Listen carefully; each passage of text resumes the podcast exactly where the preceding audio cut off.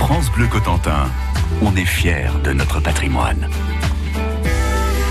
Dans la nuit du 5 au 6 juin 1944, les Alliés lancent depuis le sud de l'Angleterre la plus grande opération aéroportée de tous les temps.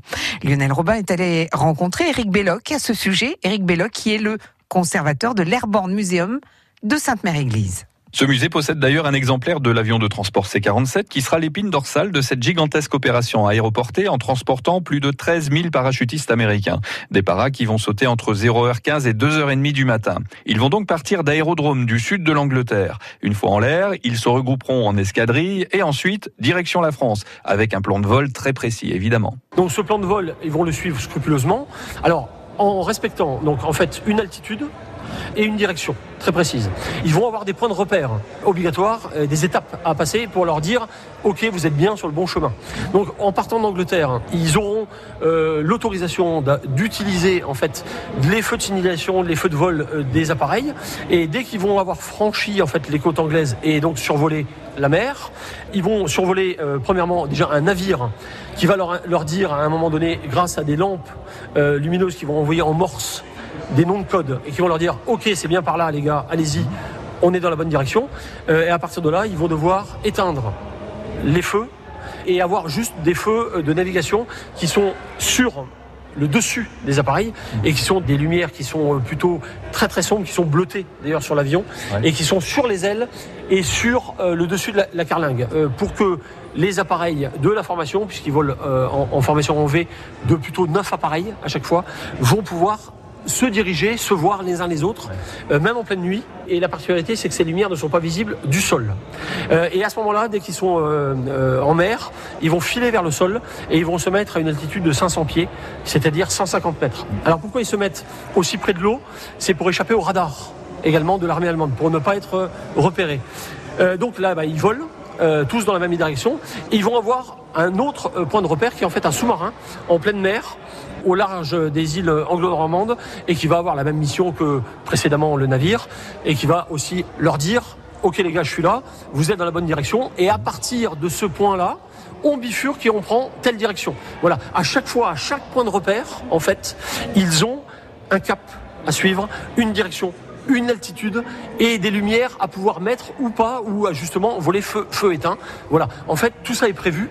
Euh, les pilotes avant de partir en briefing de mission, récapitule en fait toutes ces données-là. Et c'est effectivement les pilotes, les radios, le navigateur qui font en sorte, à chaque point de repère, d'être plutôt aux bonnes indications et de pouvoir bifurquer en temps et en heure. Et donc ils vont arriver tous par la côte ouest du Cotentin, entre euh, Barneville et Port-Bail, euh, pour rentrer sur un couloir, pour rentrer sur euh, le Cotentin, tout simplement, le traverser, euh, larguer les parachutistes et repartir en Angleterre pour à un moment donné récupérer le même chemin qu'à l'aller et repartir sur les aérodromes respectifs. Ces avions, dont plusieurs reviendront un peu plus tard sur le Cotentin, en remorquant cette fois les planeurs qui se poseront dans les champs aux environs de 4 heures du matin.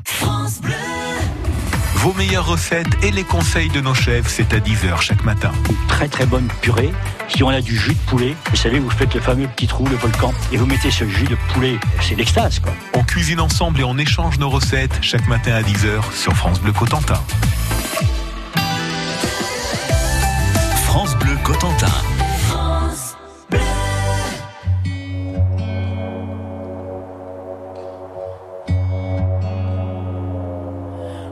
Départemental 106, c'est comme si c'était hier. Un mardi soir de février, sur un deux roues en solitaire. Il roulait tranquille, heureux sur sa planète, quand soudain au loin réverbère. Dans les phares du break, filant sous les étoiles, jaillit un éclair.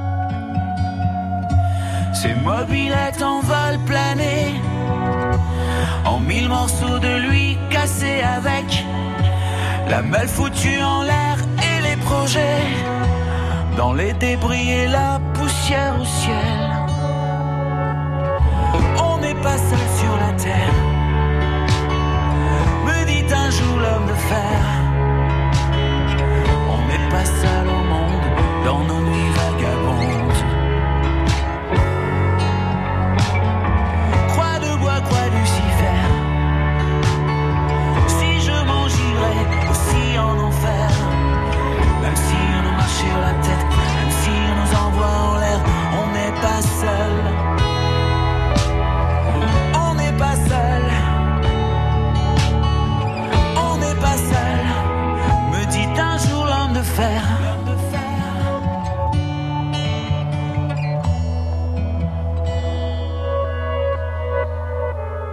Départemental 106, c'était comme si à cet endroit précis,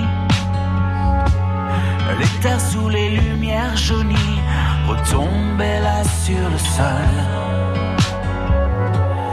Quand la vie ne tient plus qu'à un fil, pas besoin d'être un messie. Et savoir qu'il n'y avait plus grand chose à faire pour perdre aussi la parole.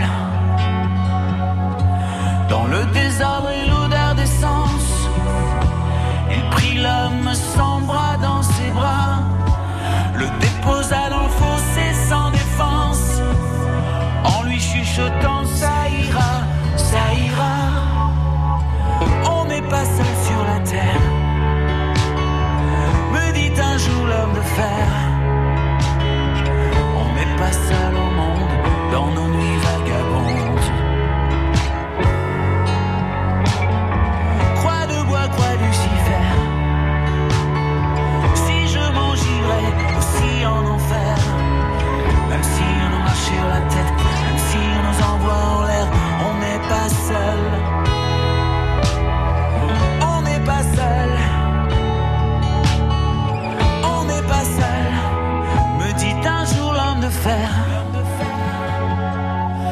comme un animal se fait la malle.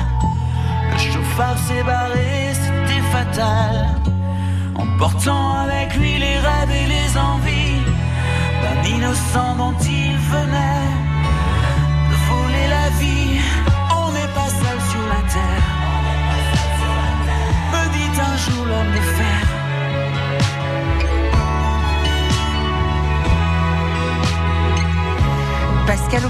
Sur France Bleu Cotentin. France Bleu Cotentin. Visite guidée jusqu'à midi et demi. Aujourd'hui, avec Lionel Robin, nous sommes à l'Airborne Muséum de Sainte-Mère-Église, un site consacré aux opérations aéroportées de la nuit du 5 au 6 juin 1944, prélude au débarquement.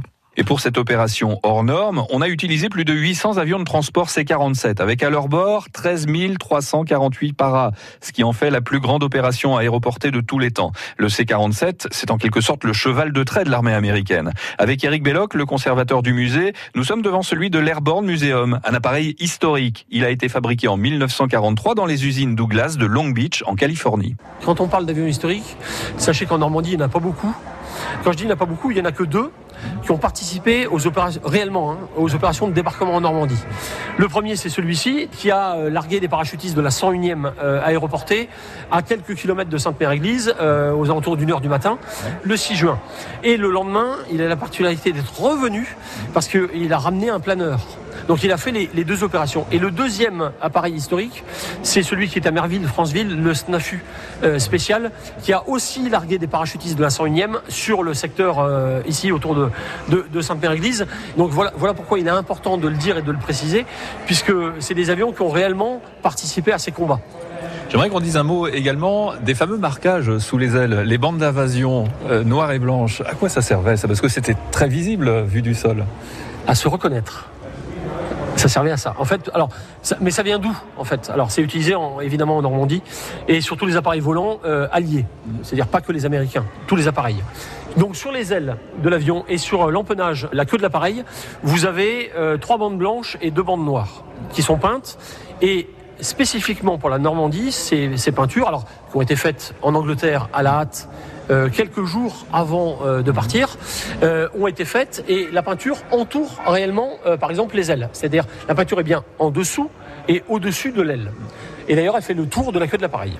Euh, voilà, donc c'est en fait un signe de reconnaissance, c'est-à-dire pour éviter euh, de se faire tirer dessus quand les avions sont en l'air. Ils ont un signe distinctif euh, de reconnaissance et euh, que ce soit la flotte ou d'autres avions ou les protections anti-aériennes, quand ils voient des appareils passer ou survoler et qu'ils ont ces bandes peintes autour de l'appareil, ce sont des, des avions amis. Alors maintenant, pourquoi avoir décidé d'un coup subitement en Normandie de, de mettre ce type de peinture sur des appareils. C'est tout simplement sur des opérations qui ont eu lieu quelques mois auparavant, en 1943, mmh. euh, quand les avions sont relativement hauts, on n'arrive pas trop à distinguer si c'est un avion ami d'un avion ennemi, surtout s'ils sont encore assez loin. Euh, bah, les Alliés ont tout simplement tiré sur leurs propres avions. Et c'est pour éviter ce genre de méprise que l'armée s'est dit qu'est-ce qu'on va mettre en place? Un truc assez simple, assez facile, très peu coûteux et assez euh, rapide à mettre en œuvre. C'est de se dire ben, on va mettre des peintures qui sont reconnaissables en fait du sol pour éviter de se faire tirer dessus. Donc voilà pourquoi, à partir de la Normandie, on va voir ces